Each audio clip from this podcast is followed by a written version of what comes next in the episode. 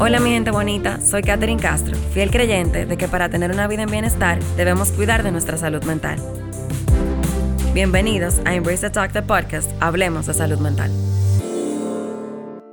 Hola, hola, hola, bienvenidos a tu séptimo episodio de Embrace the Talk, the podcast, Hablemos de Salud Mental. Hoy tengo el privilegio de estar con una gran persona, con una gran psicóloga, un gran ser humano sobre todo, para mí es un honor tenerla en este espacio porque soy una fiel seguidora de su contenido y todo lo que veo, todo lo que hace es desde el amor, siempre psicoeducándonos. Y ella es Clarisa González. La voy a dejar que ella misma se presente para que nos cuente un poco de su especialidad para entrar en este tema tan profundo que estaremos hablando hoy acerca de cómo conectar con nuestro niño interno y qué hacer para cuidarlo. Hola, Katherine, muchísimas gracias por tenerme aquí. Gracias por tus palabras. Pues yo eh, soy psicóloga clínica, como tú dijiste, especialista en terapia infanto-juvenil y también en intervención en psicoterapia. Tengo una certificación en parentalidad consciente, pero lo que me gusta decirle a los padres es que yo los acompaño en su proceso de parentalidad, porque definitivamente es un recorrido que puede ser muy retador, pero a la vez súper hermoso.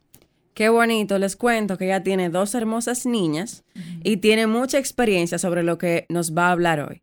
Algo que me gusta de Clarisa es que ella es congruente con su mensaje cuando hablamos de salud mental. Nosotros como psicólogos, siempre lo digo, debemos cuidar también nosotros de nuestra salud mental y Clarisa ha hecho un gran trabajo en ella desde que tienes 15 años, ciertamente. Así es. Y de verdad que eso es la congruencia ante todo. Y sé que va a hablar desde su experiencia como persona, de cómo se reencontró con su niña, desde que también educa a sus niñas. Así que voy con la primera pregunta, Clarisa. ¿Cómo fue todo tu proceso terapéutico y cómo tú llegaste a conectar con esa niña interna? ¿Y qué fue lo más bonito y también lo más retador de conocerla? Mira, Katherine, mi proceso empieza a los 15 años, como yo te dije. Mi papá murió cuando yo tenía 14. Entonces mi mamá, que estaba muy afectada en ese momento, duró un duelo de cuatro años, que ahora yo miro para atrás y digo, wow, o sea, fue un duelo cargado. me llevó, nos ofreció a mí a mi hermana, miren, si ustedes quieren ir donde la persona que yo estoy yendo. Y cuando yo fui, eh, yo estaba en segundo de bachillerato en ese momento y recuerdo que yo creo que ahí yo conecté como con lo que yo quería hacer y yo dije, wow, pero esto es lo que yo quiero hacer, o sea, yo quiero ayudar a las personas a encontrar su camino. Allí fui pocas veces, honestamente, pero luego, por la carrera, eh, la típica excusa de que uno pone, porque una excusa, señores, eso es que uno sabe que hay algo ahí, de que ya cuando entro en carrera y quiero hacer terapia, en ese momento, cuando yo estudié, no que soy tan vieja, pero cuando yo estudié no era obligatorio. Pero yo decidí hacerlo porque sentía que era como lo más lógico, como que, bueno, si tú vas a recibir personas en esa situación, pues ponte tú en esa situación. Y fue muy retador, porque tú sentarte, tal vez con 15 años yo era más ingenua y como que no estaba tan consciente eh, de lo que estaba haciendo al asistir a terapia, pero ya cuando fui a los 19 años, que ya empecé un proceso más largo, eh, fue un proceso de mucho cambio, incluso dejé la pareja que tenía en ese momento, eh, sentí que fue una preparación para irme fuera sola, con herramientas necesarias. Y luego de eso, como tú dices, en diferentes momentos de mi vida, yo he tenido la necesidad eh, por cosas que quiero cuestionar o por cosas que quiero revisar o porque definitivamente siento que hay cosas que se pueden mejorar que he ido asistiendo a terapia. También te comentaba fuera del micrófono que también la maternidad, cuando uno tiene los hijos, eso me lo había dicho una profesora, el mundo se te mueve. Y sí es cierto, y es precisamente ese niño interior que conecta tal vez con las cosas súper lindas que tú viviste y tal vez con otras no tan lindas que tú no habías revisado, pero que están allí. Y que cuando tú tienes ese niño en brazos, tú caes en la responsabilidad tan grande que tú tienes con este ser humano sobre todo siendo psicóloga, tú te das cuenta de que tú puedes meter mucho la pata. Entonces, eh, fue un proceso también impactante para mí y en ese momento, eh, pues también volvió. O sea, han sido diferentes momentos por diferentes temas, eh, pero mm, la terapia me ha acompañado durante mm, la mayor ya parte de mi vida. Tengo 35 años, o sea que la mayor parte de mi vida. Y para mí ha sido de las mejores elecciones no solo ser psicóloga, que es mi pasión, sino también adentrarme en el proceso interno y conectar con esa niña interior mía. Sabes que yo creo que uno de los como las, las cosas más bonitas que uno se lleva de hacer esta carrera es precisamente el hecho de ponerse del, lado del paciente, porque yo tú has estado ahí, yo he estado ahí. Y yo siempre en mis presentaciones le digo, mi para qué es porque yo estuve ahí y yo sé que la decisión que tú estás tomando hoy te costó. Mas, sin embargo, es la mejor decisión que tú vas a tomar en tu vida. Porque aunque doler crece, eh, crecer duele, perdón, y, y el dolor está ahí, tú lo transformas. Y yo creo que, al igual que tú, cuando yo tuve esa oportunidad de conectar con mi niña interior, realmente conectar con ella y dejar de rechazarla, entonces fue que yo pude realmente ver el cambio. ¿Por qué? Porque en el proceso terapéutico uno se va dando cuenta de cosas que uno vivió en la crianza. Por ejemplo, tú a tus 14 años tuviste la pérdida de tu papá, por ejemplo, y eso marca en la vida de cualquier persona y más en tan temprana edad. Y eso, eso pudo haber causado situaciones emocionales internas en ti. Completamente. Entonces, cuando vamos evolucionando y actuamos de alguna forma ya en nuestra juventud, no conectamos tal vez el hecho de que muchas de mis elecciones con los hombres o lo que sea es por la elección relacionada, relacionada a, la falta. Mira, qué bueno que tú vienes a ese tema porque tú acabas de mencionar algo que yo siempre creí. Cuando yo asistí a terapia ya la segunda vez, porque la primera vez fue específicamente por ese duelo, se trabajaron algunas sesiones y como que todo bien, seguimos. Cuando ya yo trabajé la segunda vez, que fue con más intención y más conciencia, yo fui con ese mismo discurso. Yo dije, no, es que mira, yo perdí a mi papá a los 14 años, yo siento que esto, porque a veces tú te dejas llevar como de las voces externas. Y en ese proceso de terapia, Katherine, yo te puedo decir a ti que ahí yo conectando con mi niña interior me di cuenta que realmente la niña temerosa, angustiada y ansiosa que yo estaba conectando a mi presente en ese momento era la niña de dos años cuando a mi papá le dan el diagnóstico y ellos tienen que viajar por muchísimo tiempo. Entonces, claro, yo me quedaba con una tía que nos cuidaba súper bien, pero no era mi papá y mi mamá. Totalmente. Entonces, yo tenía dos años, yo no lo podía comprender, yo me levantaba de noche, todo esto me lo cuentan a mí después, pero yo lo descubro en terapia y yo decía, wow. O sea, yo fui una niña súper fóbica, yo le tenía miedo a una hormiga que me pasara por el lado lo trueno ni te cuento, o sea, cualquier cosa. A veces los papás llegan a consulta y yo le digo, wow, sí, yo lo viví. ¿Cómo que tú lo viste? Sí, como niña. O sea, cualquier cosa que yo te pueda explicar. Y eso en mi historia me marcó mucho más. O sea, con esto no estoy diciendo, obvio, la pérdida de un padre es la pérdida de un padre. Claro. Pero ese proceso de una enfermedad tan larga y tantos eh, momentos de separación y de volver y de papá y mamá que tan, que no tan, que si por dos momentos mi papá casi se muere, después no fueron cosas que sí te puedo decir que me marcaron mucho más. Y esa niña eh, angustiada, temerosa y ansiosa era con la que yo conectaba mi presente. Pero cuando me adentré en el proceso de terapia, que es lo importante, entonces pude conocer la niña aventurera, exploradora, feliz, que yo no sabía que yo era, pero que sí yo lo llegué a ser, la bailarina, la que le encantaba eh, exponerse, y que estaba súper guardada, eh, súper escondida, digamos, un poquito en el miedo. Por esas situaciones familiares que nadie controlaba y que yo estoy segura que mis padres hicieron lo mejor que pudieron en ese momento, en un momento en que esa enfermedad ni siquiera era tan común, un cáncer de paratiroides, o sea, a mi papá le hicieron prueba de absolutamente de todo, no se sabía lo que tenía por mucho tiempo. Y cuando yo nazco, eh, y después de los dos años que yo tengo, entonces ahí es que lo diagnostiquen y empieza todo el proceso. Pues definitivamente a veces nosotros nos dejamos llevar por los ruidos externos. Y mi discurso era, no, es que yo perdí a mi papá a los 14 años, yo perdí mi... Y algo que me identifico mucho contigo también, señores, porque que uno pasa su trabajito, es que yo, luego de que él eh, fallece, sí, por el fallecimiento, yo desarrollo un trastorno alimenticio, porque sentir esta pérdida de control a temprana edad, una mamá pasando por un duelo muy fuerte, fue como mucho para mí. Entonces yo en ese momento no sabía que era un trastorno alimenticio ni siquiera, pero digamos que lo fui lidiando y justo empecé a trabajar todo eso, como tú dices, cuando ya tengo 19 años. Entonces ahí empieza un largo camino claro. de mucha terapia, de ir y volver, de que hay momentos en que me di mis recesos porque sentía que ya digamos que por el momento era suficiente. Y en terapia también hay que poner en práctica, no es solo ir y conversar y sacar, totalmente. es enfrentarse.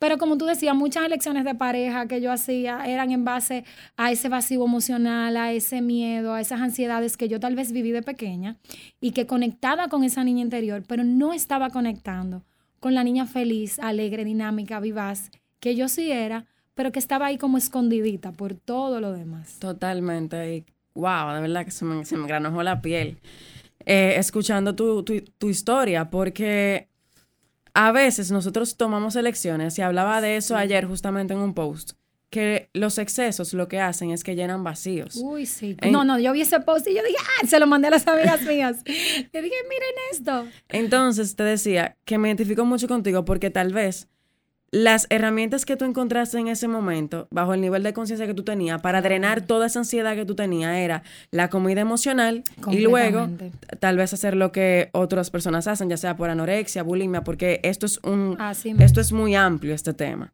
Sin embargo, fue la solución que tú encontraste en ese momento, pero te diste cuenta luego que creciste y te hiciste responsable de ti, de que mamá y papá nos dieron lo que ellos podían bajo el nivel de conciencia que ellos tenían.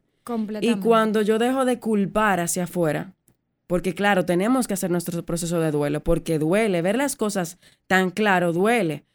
Tu niña tal vez o tu niño no comprende esa situación, más sin embargo, cuando tú inicias ese proceso terapéutico y tú recibes las herramientas y sanas eh, el duelo y vives tu duelo como tengas que vivirlo tú, tú te vas haciendo cargo de ese niño o esa niña y vas conectando con ese niño y esa niña y tú te vuelves su papá o su mamá. Así es. Y cuando tú experimentas, por ejemplo, eh, momentos de miedo, que sale esa niña con, ese temor, tú tienes esa conversación con tu niña. Porque yo, por ejemplo, cuando tengo miedos o se me pone rabiosa, le digo, güey, calma, yo estoy aquí, yo, yo te voy a cuidar. Sea lo que sea que pase, tú cuentas conmigo. Y tengo esa conversación con ella. Y qué bueno que tú sacas eso, Katherine, porque eso es precisamente la terapia. Hacerte consciente, señores. No es que las cosas van a desaparecer. O sea, tú no vas a dejar de sentir el miedo, tal vez. Cuando tú sientes una amenaza que te recuerda inconscientemente algo del pasado, pero tú tienes una conciencia tan grande de saber, esa no soy yo hoy. Exacto. Esa no soy yo hoy. Esa es mi niña pequeña que siente ese miedo, que siente esa angustia. Calma, que yo estoy aquí para ti. Entonces, definitivamente es como uno ser su propio papá y mamá. Y qué bueno que tú lo dices también, porque muchas veces nos pasamos por la vida justificando de que, ay, no, es que mi mamá, imagínate, eh, mi mamá hizo tal cosa o dejó de hacer, ay, es que a mí se me murió mi papá, entonces yo no, no. O sea, luego de que usted tiene 18 años, usted tiene toda la responsabilidad absoluta de ver su vida y de asumirla. Y yo sé que a veces puede ser costoso un proceso de terapia, yo sé que a veces puede ser difícil romper el estigma social, pero la sensación de plenitud, señores, que uno tiene cuando uno logra por fin entender, hacer lo que a veces los psicólogos llamamos el insight, y tú poder definitivamente entender y, desmitificar, desculpabilizar, eh, e incluso abrazar a tu mamá y a tu papá y entenderlo y decir, wow, es que tú estabas pasando por tanta cosa que, que tú no podías, o sea, no era que tú no querías, era que tú no podías, entonces gracias por hacer lo mejor que pudiste. Y tú sabes que ahora que tú mencionas eso, yo recuerdo en mi proceso terapéutico que obviamente yo descubrí muchas cosas que estaban en el inconsciente, nuestras queridas amígdalas cerebrales, eh, que yo me pasé un, proceso terapéutico completo durante mucho tiempo, culpando específicamente a mi papá de las cosas que me, me habían pasado. Y un día mi terapeuta me dijo, te hago una sugerencia porque yo no estoy aquí para darte consejos, pero ¿qué pasaría si tú trataras de indagar tal vez con tus tíos, si te da vergüenza hacerlo con tu papá o lo que sea, tal vez con tus tíos, de cómo fue la crianza de ellos. Mm. Y yo le tomé la palabra y dos semanas después me senté con mis tías y, y, específicamente una tía mía que está muy involucrada en este proceso de psicología y demás. Y ella me contó la historia. Y ese día yo te puedo decir a ti que yo cambié la rabia por compasión, por empatía, por comprensión. Y mi relación con mi papá ha cambiado tanto. Y cambió tanto la relación con mi papá, pero cambió tanto mi relación que yo tenía con mi niña. Porque yo entendí que yo debía hacerme responsable de ella. Completamente. Así como tal vez muchos quisiéramos que nuestros padres iniciaran terapia, pero ya eso es elección de ellos. La elección fue mía de romper los patrones para que eso que vivía venía pasando de generación en generación, que inconscientemente yo también estaba repitiendo, yo romper ese patrón para que mi generación que viniera después fuera diferente. Completamente, Katherine. Y mira, eh, tú sabes lo que pasa, que en todos nosotros, ese niño, vivimos con ese niño muy, mucho más eh, en la mano de lo que creemos. Entonces, si tú estás desde la rabia con tu niña interior, claro que tú vas a enfrentar el mundo así, tú vas a enfrentar a tu papá así, tú vas a enfrentar a las personas que están alrededor tuyo así, y tú vas a sentir que la gente te hace la cosa a ti, que te hace la cosa a propósito, que eso es porque ella me tiene eh, odio, envidia lo que sea. Mientras que si empezamos a descubrir y a hacernos dueños, como tú dices, de nuestro propio niño interior, de sanar esas heridas por nosotros mismos, confrontándonos a nosotros mismos, porque a veces, muchas veces también queremos ser víctimas y pasarnos en la vida como víctima porque es mucho más cómoda esa posición, pues entonces transformamos todos esos sentimientos y emociones en responsabilidad, en empatía, como tú dijiste también, en compasión, en tú realmente ponerte en el lugar de papá, de mamá, de una amiga que tú tengas, de quien sea, eh, y de decir, wow, ¿qué habrá pasado en la vida de esta persona? No soy yo quien para juzgar, para que tenga que responder de esta forma. Totalmente, y eso te libera tanto. Sí. Porque hay una frase que yo me apliqué en la vida y dice así, Catherine, la gente no te hace cosas. La gente hace cosas y tú eres que permites si te afectan o no. Y si te afectan, entonces hay algo que todavía tenemos que seguir trabajando. Al final es una lección que Dios está utilizando o en lo que sea que tú creas para enviarte un mensaje de que todavía hay una parte de ti que necesita seguir trabajándose para ser sanada. Y otra cosa, el hecho de que nosotros seamos psicólogos no significa que hay situaciones que no nos afectan, porque esto no, esta carrera no nos exima a nosotros de ser seres humanos y de sentir. Y a mí me, me pasan cosas, yo sé que a ti también. Todo el tiempo. Ahora, uno tiene ya herramientas, estrategias que hacen que uno reaccione y accione ante las situaciones y las adversidades de una forma diferente. Entonces, el tema de, llegar a, un, a una introspección contigo es esta, conectar con tu niña interna y también sobre todas las cosas, tú que eres mamá, el haberte hecho cargo de tu niña hace que tú te pongas los zapatos de tus hijas. Completamente. ¿Tú sabes por qué, Katherine? No solo en los zapatos. En nuestros hijos punchan muchos botones de nuestro niño interior. Entonces, yo tengo muchas personas que llegan a consultar y dicen que yo no, yo no quiero gritarle, yo no sé por qué yo le grito, yo no quiero hacer eso, yo no sé por qué le grito. Entonces ahí empezamos a trabajar con papá y mamá. Eh, por eso yo digo que trabajo con la familia, no puedo trabajar solo con los niños ni los jóvenes. Esa parte. Porque es tu niña interior que se siente amenazada. Tal vez tú tuviste a alguien que te gritaba y eso te altera. Entonces, cuando tu hija te grita se pone fuerte, tú entras en lucha con tu niña interior, tú no entras en lucha con tu adulto. Entonces hay que responder desde el adulto, sobre todo a los hijos. Y es tan importante ocuparse uno de nuestros propios asuntos para no transmitir eso a nuestros hijos. Y no creer que me hace, ella me hace, es que me busca el lado, es que me está... No.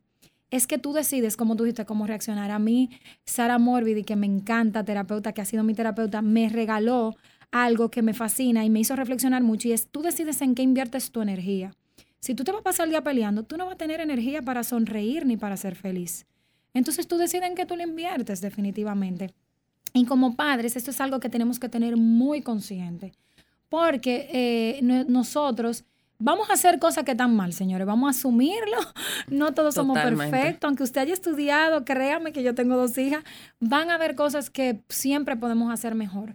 Pero si con intención tratamos de ver a nuestros hijos, sino no de querer controlar y hacer, definitivamente la relación va a ser mucho más llevadera. Y esto es algo que toma tiempo, ojo, no es, eh, es más sencillo tú pones una consecuencia drástica y se acabó y no hay más y discutir y se acabó el tema porque ahí se acabó. Es más difícil ser consciente e intencional en la crianza, cuidando tu propio niño interior, sabiendo qué es tuyo y qué es de tus hijos más difícil, pero deja mejores resultados a largo plazo. Yo eso se lo puedo garantizar. Que tengo una hija, o sea, yo tengo agua y aceite, yo tengo una hija que es super easy going, light, la vida feliz, esa ni lazo se pone, ni zapato, ella es así. y ella es natural y así. Tengo otra que es súper más estructurada, cuadrada, todo tiene que ser. Entonces eso trae más roces porque yo soy más así.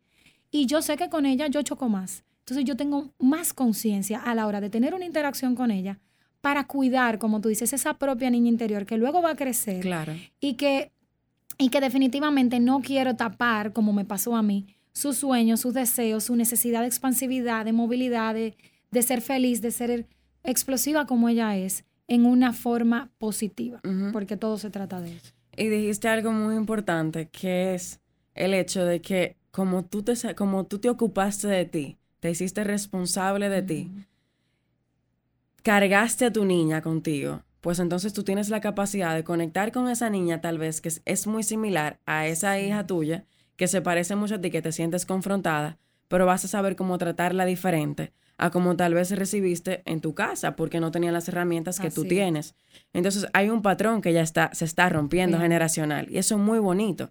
Entonces, nosotros los jóvenes, que yo tengo realmente muchos seguidores que son jóvenes, jóvenes adultos que todavía no tienen hijos, vamos a sernos responsables de romper con esos patrones generacionales que no han funcionado, que son, que son disfuncionales, valga la redundancia, pero que puede cambiar, puede cambiar si tú, si tú cambias. Pero el que tú cambies va a conllevar de ti un proceso terapéutico, va a conllevar de ti verte, va a conllevar de ti escucharte, analizarte, que no es fácil, que no es el camino más fácil, que sí es complicado, porque como mencionaba ahorita, crecer duele y duele mucho, pero vale la pena, señores. De verdad, vale la pena.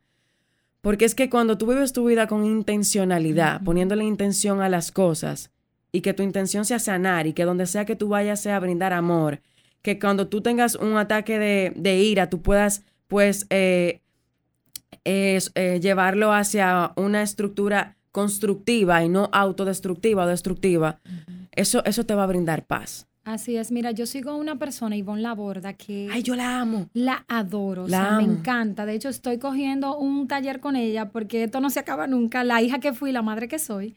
Eh, y definitivamente me encanta que ella dice que a ella la sanó dar a sus hijos lo que a ella le hizo falta.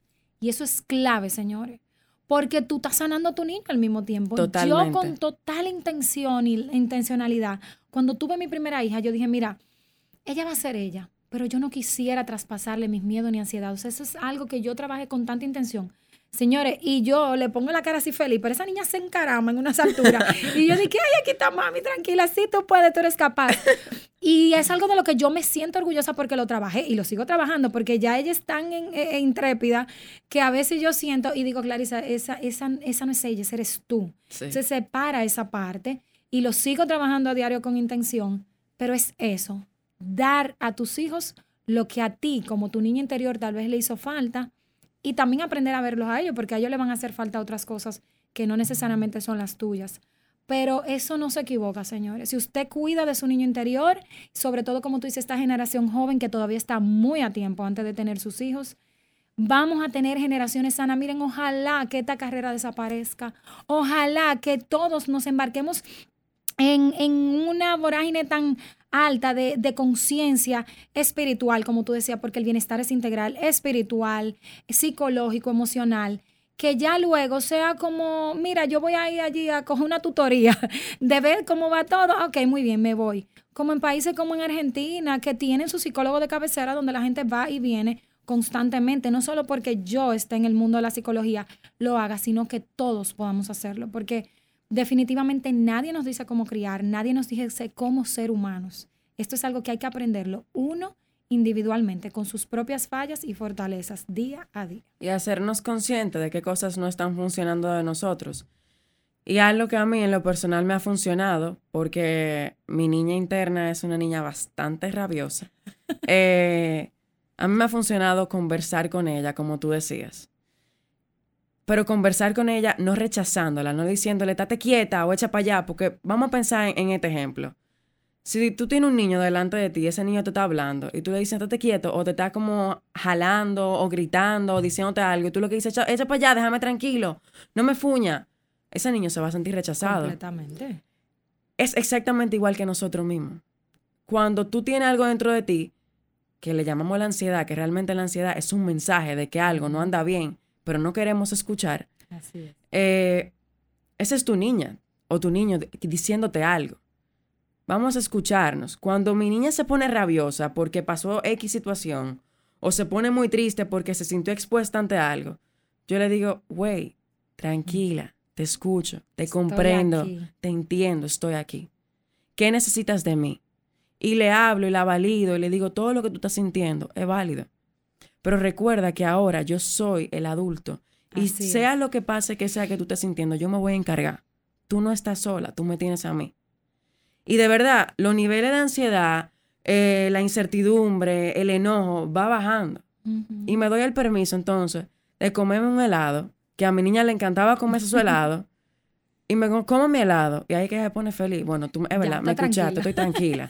¿Por qué? Porque debemos darnos también el permiso de conectar tanto con esa niña, de brindarle momentos felices y de calma y de paz. Hay que tener esos niños felices, señores, porque si no, esos son los que hacen esa batalla, como tú dices. Y tú tienes un video en YouTube que me encantó, Katherine, que es el de, el, de los sueños. Ah, sí. Me fascinó como tú pusiste esa, eh, eh, esa semiología ahí donde está la niña primero y después estás tú como niña. O sea, maravilloso. Y es eso dar a tu niño interior, recordarte, conectar, porque uno como adulto se va llenando de tantos deberías eh, y de tantas tareas que uno lo deja a un lado. Pero cuando tú conectas con ese niño o esa niña interior, que tú recuerdas, pero es verdad, a mí siempre me ha gustado hacer tal cosa y por qué yo no lo hago. Y no es dedicarte, ay, yo quería ser cantante y no lo fui.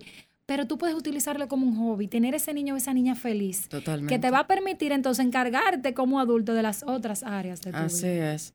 Señores, yo creo que este podcast de verdad increíble, las herramientas. Clarisa, te reitero mi admiración. Gracias. De verdad que tu trabajo es increíble. Eh, es un excelente ser humano, una excelente profesional. Trabaja con padres, trabaja con jóvenes, trabaja con niños. Ella trabaja de manera integral con la familia. Eh, si tú estás necesitando ayuda, si eres padre, madre, no dudes en buscarla, porque como yo siempre he dicho, al final no se trata de que sea solamente para Catherine sino que tú te ocupes de tu salud mental en base a la necesidad que tú estás necesitando en este momento. Cada psicólogo tiene su especialidad y juntos somos más fuertes. Y el mensaje es salud mental, donde sea, cuando sea. O sea que gracias Clarisa por haberme acompañado en este episodio de Embrace the Talk, the podcast. Hablemos de salud mental. Gracias a ti, Katherine. Muchísimas gracias. Gracias a todos los que escuchan.